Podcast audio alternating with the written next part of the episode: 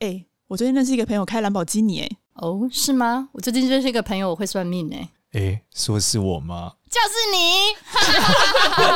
我有一个朋友会算命。嗨，大家好，我是多多。Hello，大家好，我是芝芝。嗨，大家好，我是少年。今天是最开心的一集啊，因为财神刀啊。因为你要讲大老板的故事吗？讲财神爷的故事了。嗯，对，首先大家应该听了这么久，我们一直在重复讲财神爷，这一集总算正式的进入财神爷的介绍了。嗯，在这个二零二四年呢，基本上来说，就是因为紫微斗数来看，武曲星化科，嗯，意味着财神爷显灵啦。那这个财神爷到底是什么呢？通常我一讲完，很多人就问我说：“老师，那这个烘炉地算吗？指南宫算吗？这个金鸡算吗？”我说不是。为什么那是土地公庙啊？那烘炉地它有一个财神庙，嗯，欸、不是，基本上财神庙那个东西核心还是要找五路财神的那个赵公明。哦，所以呢，你一样就是你不管去任何庙，哦、它的这个神明里面一定要有赵公明。嗯，关键是这样。嗯，好，那、嗯、当然你去他主拜不是，就像你刚刚讲烘炉地主事不是财神赵公明，他是配饰，呃，不能算配饰，他就在下面的殿嘛。它不是主要是土地公，嗯、所以不一样。嗯，所以虽然你去一些妈祖庙，可能也会遇到赵公明，也有财神爷，也有的。嗯，所以基本上都可以。但是呢，啊、呃，建议大家还是可以去走一趟以财神爷为主体的，就像北港武德宫这样，或是在台北的是松山北巡武德宫，嗯、或是有的是金山财神庙，它就会是以财神爷为主体的庙，就是赵公明为主体的，好去拜。嗯、那这边要讲一下这个赵公明的故事。好，首先呢。通常呢，大家在这个今年的时候，我们发生了很多事嘛，就例如说，芝芝就先开启了我这个被财神爷呼叫的故事，然后我就去了嘛。去了之后，这个呃，就开始一连串的财神爷的宣传。嗯，那前一阵子又被这个财神爷连续两天请吃饭。嗯，那请吃饭的事情就是，反正财神爷说我不能走，然后我就留下来，就吃了一碗汤，又吃一碗饭。嗯，所以就是各种被财神爷这个呼叫。嗯，而其中最玄的，要跟大家分享的故事啊，哎，这个不知道有没有讲，就是。我去财神庙的时候，师姐就跟我讲说，前几天这个财神爷降价，说会有电视台的人来，类似电视台宣传的，要跟他讲，叫他宣传啊，那肯定是我了。他就他说师姐说应该是你了，然后跟我讲完了之后呢，当天晚上师姐怎么知道？他怎么知道你是你？因为你去拜拜，你就像个普通人啊。毕竟我属于迷信界的一把交椅。对，他看了我的脸还是认出来了，他认出来是吗？啊，你是那个简少年。财神爷有交代，大概是这样。那总而言之，这个时候呢，哎、欸，这个新闻哇哇哇的制作人忽然就敲我了。嗯，他说：“少年哪一天有一个通告可以来吗？”我说：“可以。”结果那个通告就是去分享财神爷，哦，叫我去介绍财神爷。哇，所以我就去财神爷，然后就去节目上分享完了，完成了这个任务了，功德圆满。然后就请你吃饭了。呃，请我吃饭是之前的，哦，之前哦，先请你吃饭。对对，之前是之前。反正总而言之，就搞定这个事情之后，然后呢？我就开始了这个呃跟财神爷这个互动的渊源。我现在就是每个月大概会找一点时间就去财神庙拜拜。嗯，然后在这个财神爷宣传的过程中呢，我们就越来越理解财神爷的故事。现在就来跟大家分享一下。首先呢，就是财神爷到底需要什么？对吧？以前大家说拜拜要准备很多不一样的东西之类的。嗯，可是呢，财神爷，你看财神爷最特别的是，财神爷是一个不缺钱的神明。对吧？嗯、你你跟其他神明不一样，你说哦，你这个保佑我，我赚的钱来回馈捐钱给你，对不对？或是这个呃来捐钱来赞助，那你跟财神爷讲捐钱，不是很荒谬吗？财神爷就最不缺钱了嘛，嗯、对不对？钱最多。你想说哈？你说我保佑你，所以你要捐钱给我？哈？就跟说郭台铭讲说，我赚了钱我给你。对啊，你在说什么呢？我就最不缺钱了。对，那财神爷到底保佑谁呢？好，这要从财神爷最早最早的故事开始。首先呢，我们知道赵公明呢，在明清以前并不是财神爷，嗯，但是有赵公明这个神哦，嗯，那赵公明以前到底是什么神呢？是瘟神，嗯，所以最早的时候，你看这些古代典籍，像什么《搜神记》里面就会讲到，赵公明呢是瘟神的其中一个啊、呃、重要的角色，总共瘟神大概五到六个，通常不同典籍记载不一样。那是瘟神，但是干嘛的呢？一听就知道嘛，就是给你生病啊，对不对？好戏呀，就这样子。那东方呢，这个是。以前像这个财神爷，因为我们讲索命，以前瘟神呢就具有索命的效果。我们有你看西方不是有死神嘛？会走过来说你要走，对不对？嗯。那这个但东方有很多是什么牛头马面或什么阴司的人，但其实瘟神也扮了这个角色，就是要带走你的命。嗯。那在古籍介绍的时候呢，就讲说瘟神就是赵公明是有几次放过这个他要带走的人的。那那几次分别是什么样的事件呢？分别就是他到了这个地方之后，因为要带走这个人。让他去做他的什么这个温兵温将，要让他带走他，变成他的部属，然后索他的命。就后来发现这个年轻人不得了，非常之孝顺啊，所以他就觉得哦，这个年轻人大有可为。所以呢，他不止呢不带走他，还把他的病治好了。最后呢，还给了他一大堆符咒，说这些东西就是会保佑你，让你这个平安，并且很顺利，变得做得非常非常好。所以这个人后来怎么样？就发财了，哎，这个升官发财就非常旺。所以呢，我们在北港武德宫的时候，一样会看到这个赵胜父母殿，其实讲的就是这个赵公明，他是很重视孝顺的。所以呢，基本上财神爷他并不缺你的钱，但他欣赏孝顺的人。所以呢，我们告诉大家拜财神爷最重要拜法是什么？带父母去。呃，带父母去是一个方法，但我们其实现在有更科学的方案了，是怎么样呢？就把你的爸妈帮斗进你的祈祷里面啊。比如说，我今年希望加薪二十趴。其中十趴给我妈，嗯，对不对？或者是今年 我做生意，希望我营业额冲新高，多赚两百万，二十万全部给我爸妈，呃，全部给爸妈，这个不太可能，公司股东会有意见啊。一般来说是百分之二三十，对不对？给我爸妈，嗯，对不对？然后再来是有的人说，老师，那这个如果我是做投资的呢，一样嘛，买股票，我今年想要多赚多少的这个被动收入，对不对？一样百分之五十给爸妈。好，所以就是把父母亲帮斗进你的方案里。嗯、那第二个节点呢，在帮斗之前，你不能说你这个感觉就是要财神爷先给你，你才给，对不对？我们要先付出一点啊。什么意思呢？你就可以先用爸妈的名字捐一点钱，对不对？展示你是真孝子，会干好事。捐钱给庙吗？对，捐给财神爷嘛，嗯、跟财神爷说，可不可以保佑我爸妈？我捐一笔钱给你。不是不缺钱吗？但你有诚意，你是为爸妈捐啊，嗯，对不对？那财神爷觉得很好，嗯、你愿意为爸妈花钱。对不对？那我帮爸妈点个财神灯呢？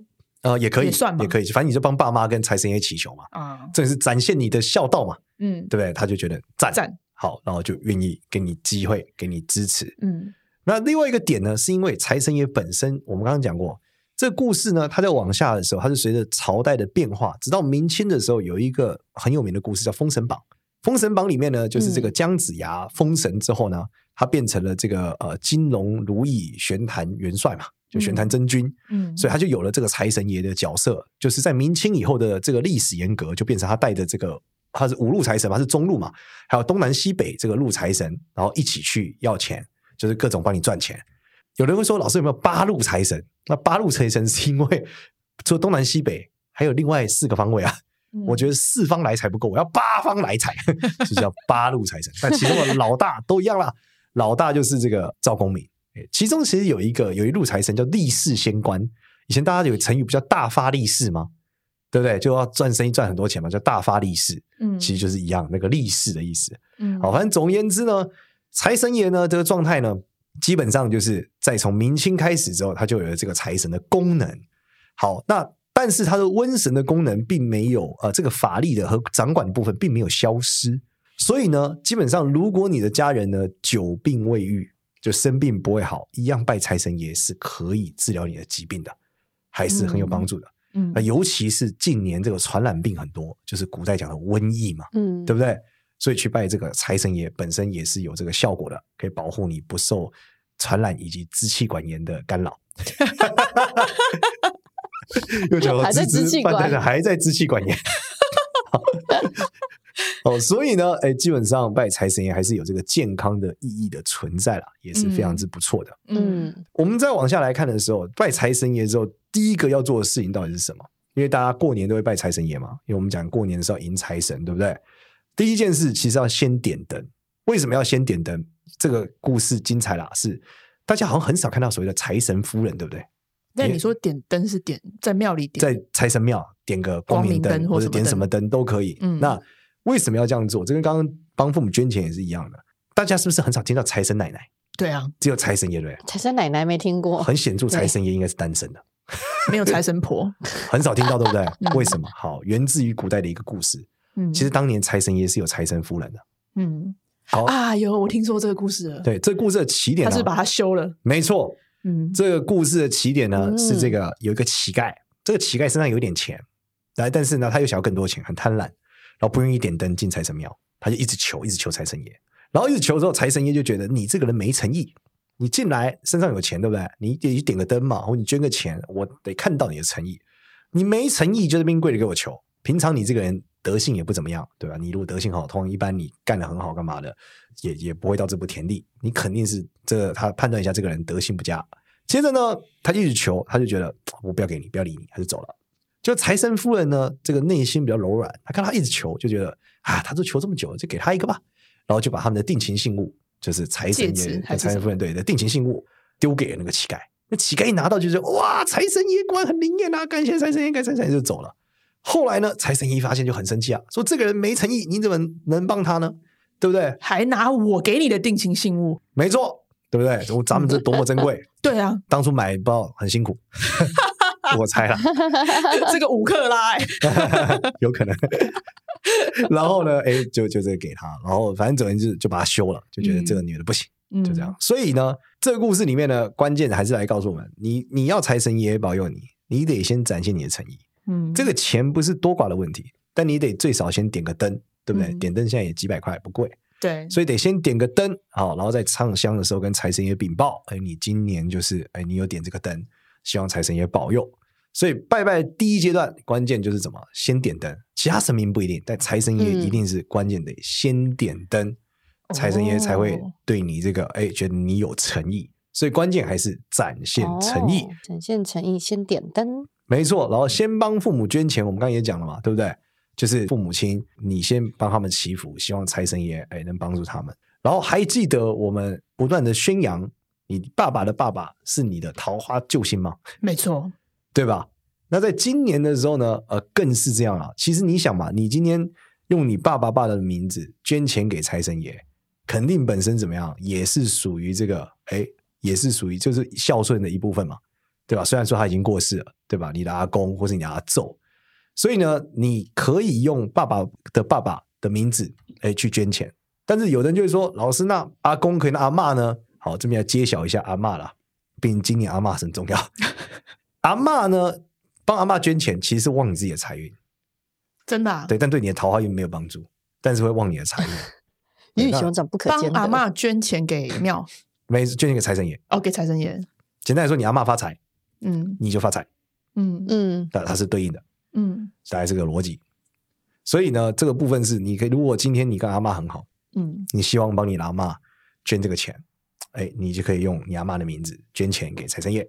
那通常是对你自己的财运也有一些帮助啦，嗯、主要是这样。阿嬷过世也也有，也，也一样，也可以，也可以，也可以，也可以。那一般来说，其实是呃正式一点的流程。一般过世的人，这种阳庙一般的拜法会是说，我捐钱给神明，我的功德再回向给我的阿公、我的阿嬷。嗯，因为有的庙的捐钱是不是邮箱型的，它是得去那边登记的。嗯，那一般来说，嗯、他们有的庙是不让你登记死人名字的，只能登记活人的名字。嗯，对他们觉得这样对神明不敬。嗯，所以那你也可以用活人的名字，你就是登记完了之后，你到神明前面说：“我希望把我捐给财神爷的这个钱的这个功德回向给我的阿公或是我的阿妈。”对，那宝贝之后就可以知道成立或不成立。哦，所以就去财神爷面前禀报一下，然后再宝贝。OK 不 OK？问一下，没错，就是其实你财神庙的特色是这样，就是你干了什么事都得禀报。嗯，比如说你今天补财库，你写了一个书文，你拜拜之后你要禀报说财神爷，我今天来这里补财库了，然后我点了灯了，哦，我点灯了。而且一般来说比较有趣的是哦，财神庙的这个流程跟一般的流程不太一样，你得看神明给不给你机会，就财神爷给不给你机会。就是说，你虽然点了灯，但你财神庙有的是你要补财库，今天你补完了之后。你一般补一份一定是 OK 的啦，可是你有时候可以问财神爷说：“我的财库差几份？”那财神会跟你讲，你要补、哦、可能，而且一般是阳数，就是一三五七九，所以是补一份、补三份、补五份、补七份，到底是要补几份？嗯、然后让问财神爷，财神会告诉你，就是你要达成你的某种心愿，或是你今年工作要顺利，或是你要平安，你差几份财库金，你就得不不会问。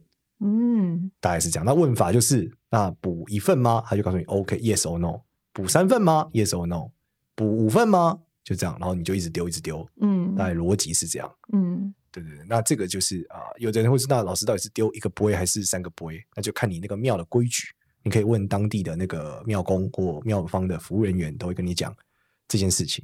然后呢，一般财神庙还有各种的法会跟礼斗，其实一般来说，有的都会先问财神爷。说我今年要顺利，我可以买这个法会吗？或买这个斗吗？好，所以是不是很不一样？一般来说，我们其他庙宇可能你参加法会就报名了，但财神庙不一样，就你要问财神爷说这个事情我可以参与吗？或是说我参与了可以达到我的今天要的方向吗？这最不一样，因为一般庙宇你可能求的钱，求的是平安，求的是工作顺利。可是财这个东西有没有人嫌多的，对吧？大家都希望大发财嘛，所以你就去问财神爷，它是一个往上加的过程。然后你就去问他，然后财神爷就会给你一个吩咐，然后给你一个回答。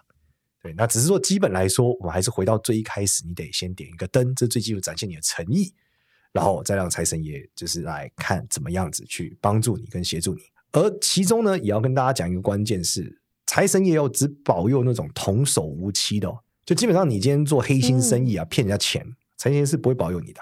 所以财神爷其实不是保佑你本身，你忽然间不劳而获，并不是。财神爷的这个保佑是属于这种你公平交易，就今天你有付出，他让你得到对等的收获，嗯，不会让你空手而回，嗯，而不是说你今天做了一点，或者哦中彩票了，哇，财神爷不是这样的，对，这在古籍上都是有记载的。就财神爷是保佑你这个做生意有劳有获，有劳有获，公平顺利。嗯、你卖的东西够好，我让你卖的下下脚。嗯，你卖的东西烂，很抱歉，嗯、对，你就得到对应的钱。嗯、但今天你愿意做，我就给你更多更多。所以，如果你的东西真的棒，你这个人真的很认真很奋斗，财神爷就会把这个该给的都给你。嗯，是这样。很多人就往下问老师，那财神爷跟土地公这个求财有什么不一样？土地伯伯呢？比较是根据你的福德、根据你的状态去量你该拿的。就例如说，你今天干了很多好事，你是个好家伙，对不对？他觉得好，那你是个好家伙，你想发财，我就把你的这个福报，哎，就是让你变钱，很棒，赞。对，但你不一定要做生意，你也不一定跟你什么啊，这个有劳不一定有关。他基本上就是量你的福德，把福德兑现给你。所以土地杯杯呢，一般来说是帮助你生意兴隆，但这生意兴隆，它其实不是在我们讲有劳有获的公平交易，不太是这样。它更多不是在表交易，保佑你交易这件事。它是在保佑你，让你的福德可以兑现，就你是个好家伙，所以大家会更愿意跟你交往，更愿意跟你做很多事，嗯，大概是这样。所以他的角度不一样，虽然最后结局都是发财，但是角度不一样，都拜就对了啦。对，都拜就对了。然后再来是，嗯、一般来说，土地公也比较像是家里面附近的一种社区神啊，就是会保佑你很多找房子啊，或者什么等等嘛。对对对对，但财神爷就真的是管钱的，嗯，对，管各种交易的，就大概是这样子。嗯所以这个是我们在二零二四年里面讲拜这个啊呃、财神爷重要的一个环节，就是在讲说我们怎么样让财神爷会保佑我们。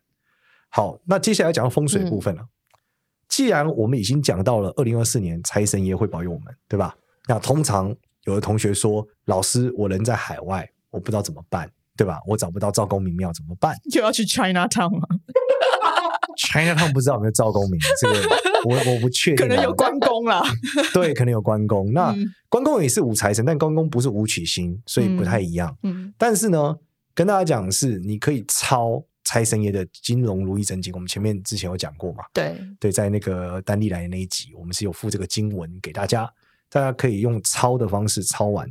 记得抄完之后呢，找到你家的财位。好，今天到家家要怎么找了？这个财位的逻辑哦，其实用明财位的逻辑就可以做得很好了。什么是明财位的逻辑？明财位的逻辑呢，就是你们家呃传统古代的时候是四合院嘛，就大门，所以很大。但现在的话呢，一般来说公寓都是小门，嗯，它不是大门，嗯，所以呢，公寓里面就是你家的那个客厅的落地窗的正对面，你去找正对面里面灰尘最多的地方，一般是这个角落，对吧？落地窗正对面，对。最正对面一般又是墙嘛，对啊，那个墙里面一定有。可是我家有两面落地窗，哎，是一个 L 型，哎，怎么办？那你就去找你们家灰尘最多的地方，客厅灰尘最多的地方，满地都灰尘，哎，你家也太脏了。对呀，你这个要检讨。你要不要买个扫地机器人？它一定有个角落最脏的啦，结蜘蛛网好不好？你不会满地蜘蛛网吧？你蜘蛛精哦。蜘蛛网，OK。一定那个角落啊，一定会有一个角落。那个角落通常都是也是沙发的角落啊，转角区啊。对，把那地方擦干净，然后接着把你的抄完的经文，你你放个像放个小桌子或者是小柜子，嗯，把经文放在上面，嗯，因为什么？那就是你的明财位，那是你的财位。它的逻辑呢，其实讲的是气最浓的地方，然后你把它变成财气，你全家的气就变财气，对吧？灰尘最多，其实就是因为它是气最积的角落嘛，所以灰尘最后都停留在那嘛。嗯。对对吧？所以你就在那边放满你抄的财神经，嗯，就摆在那。那如果我是住那种例如套房，我就是找这个套房里面灰尘最多的地方。没错，没错。但你不要自己扫把扫一扫把扫到那里，是天然的哦，天然的。那我要天然天然一个礼拜就是都先不要打扫，然后看一下哪个地方灰尘最多。这这大概率来说，绝大部分人现在就可以看到了，现在就可以看。你不用一个礼拜。有些人家里很干净，你家里你再干净也有一个角落吧，肯定有啦。而且你很常打扫的，一定知道哪里最脏。嗯，对啊。然后你就去那边把加一个小柜子，一个边柜或者一个小的小的桌子都可以，然后就把财神金全部丢在上面。你那个地方就都是财气嘛。你每天早上。就拿起来念一遍，嗯你就拿起来念一遍。如果有空的话，如果没有空念一遍，你就拿起来重新整理一下那个发财金，再放回去，就是那一个金，那就是你的财位。嗯，所以不用什么烧掉，不用化掉，这是财神的金呢。什么烧掉跟化掉，你不需要，你在那边就发财了，就放在那里。对，你就自体开光。你那如果我去北港武德宫去求的那个财宝箱，也是放在那，那就第二个怕了。哦，第二个怕就是给这个相对懒散的朋友们。嗯，就是你。过年的时候呢，迎完财神，你求完那个发财金，对，就一样，就是放在那个角落。嗯，对，所有的招财的财宝箱跟发财的发财金都放在那。可以放在房间吗？一定要放客厅吗？你也可以放在房间，那就是只有你房间有财气啊。嗯，你出房间就没有财气了啊。但一般你干活都在客厅。哦，那有些人他干活，那那他例如说他是家里是有一个工作室，他就放应该是要放工作室，应该也要对对对。嗯，所以你两边可能都要做，你其实你几个房间都可以做了。因为你基本上抄起来，我们讲过一百零八遍抵两万，他超多的，超多张一大叠，一百零八遍抄一百零八遍。抵两万块台币啊！很多。我们之前讲过啦，就是如果你不想烧，对，就你要烧给阿公一年要烧六万个台币啊，对，一百零八遍抵两万台币啊，所以你一年要抄三百多遍，哇哦，那各放一百多张，OK 的，嗯，对，那这个是那时候讲烧的方法。那如果你想要抄，今年的话，因为很很灵嘛，嗯，所以你可以往这个方向前进。嗯，对。然后如果你有求到发财金，那一般来说，我们讲你会有一个呃发财金，今年就是放在身上是一个嘛。然后另外会有一个铜盆，嗯，这个铜盆就是你把钱丢进去的时候，它会亮亮亮亮。然后这个铜盆就是如果亮的时候，这代表你会发财。嗯，所以一样就是你求那个发财金，如果是有铜板的，它是可以丢的，你就放一个，就我们刚刚讲那个角落，你就放一个铜的盆子，因为武曲星也属金，就金属的盆子。嗯，然后接着。你就把钱每天丢进去，这样子，你每天的财运就会被吹起来。哦，那你今年出了那个铜葫芦？铜葫芦本身你把钱应该投不进去，口太小。那你怎么不做一个口大一点的？但我今年没有出催财的东西啊。哦，铜葫芦为了平安。哦，那是为什么？因为催财这件事，回顾上次我的毛毛虫事件，大家应该听过。我全身被毛虫咬成狗了，所以我们今年就不出催财的。我们接下来也都只出铜葫芦，就只出化煞的。希望大家平安就好。嗯，而且最悬的是那些葫芦都在过年的时候就被各种东西摔破了。你说 红色的吗？红色的，对，超多人留言，就是什么他红葫芦从上面掉下来，或者自己裂掉了，或者被猫咪剥下来了，就靠一过年就啪就爆了。天哪！我现在全身起鸡皮疙瘩哎。没错，所以代表就是你的这个福报去年用完了，今年不够了，所以就咔，哦，猫咪就把它干死了。所以我就不出红色的了，不催财了。嗯，对对，就希望大家平安就好。对啊，平安最重要。那怎么发财？抄经，好不好？抄经，然后拿发财金，嗯，放在对应的角落，好不好？这就是一个关键的方法。嗯，就可以把你的财发起来了。杰西大叔有问题。对，杰西大叔有问题。铜葫芦要怎么放？铜葫芦，如果你有买我铜葫芦的朋友，我们每年都有给你网址啊。你就是上那个网站，我们会告诉你。然后今年还是超级加强版，就是我已经告诉你，其他方位不放葫芦也可以放什么。然后也能催财，大概这样，但反正不是我出的葫芦，就是这样。对，你可以放其他东西，我们一些替代品，大概是这样。那总而言之，我我们再往下讲这个财神爷这个环节。好，我们要知道财神爷这个东西，我们讲风水的部分是你在明财位做出的这个布置，对不对？记得记得这个东西一定要跟你爸妈也要帮助在一起，所以你最好。有超的部分放一部分给你爸妈，那 我放客厅就好了嘛，大家都会在。搞不好没有跟爸妈住啊，对不对？也是，对对，你可以帮爸妈家去做这个催财，对，放这个东西，然后跟爸妈讲，因为我们讲这个位置很容易有很多灰尘，对吧？嗯，所以记得要保持干净。你不要说我这边放着灰尘越多越发，不是？我刚也以为灰尘越多是不是越发？没有，是灰尘是气多会发，但是。你不要让它积灰尘，所以你还是要保持的地方很整洁、很干净。嗯，然后尽清空哦，你不要什么，我下面放个柜子，我还放一些杂物，不要这样，你这样赚你的财就来乱七八糟的钱哦。你想要气要存清，钱要存清，就是这样子做是最重要的。了解。然后我们要讲客厅、房间，然后关系到你自己的地方都是可以放。嗯。然后我们也有讲，二零二四年有情人终成眷属。对。所以如果你要改成桃花器，在你房间也是可以的。嗯。就在我们刚刚讲那个灰尘最多的地方，不要放发财的东西，改放月老求来的红线，然后还有各种就是开桃花的东西，还有包含说你去买一朵鲜花要开的，在那个地方，时间到打开来，你就会有桃花机会。要要鲜花哦，这要鲜花，要鲜花，它不能死掉哦。对、嗯、你不要给我买个多肉，永永生花也不行，多肉就是没开，很干。真的很肥啊，很 juicy 哎，那代表你很肥，没有没有花，有点难过。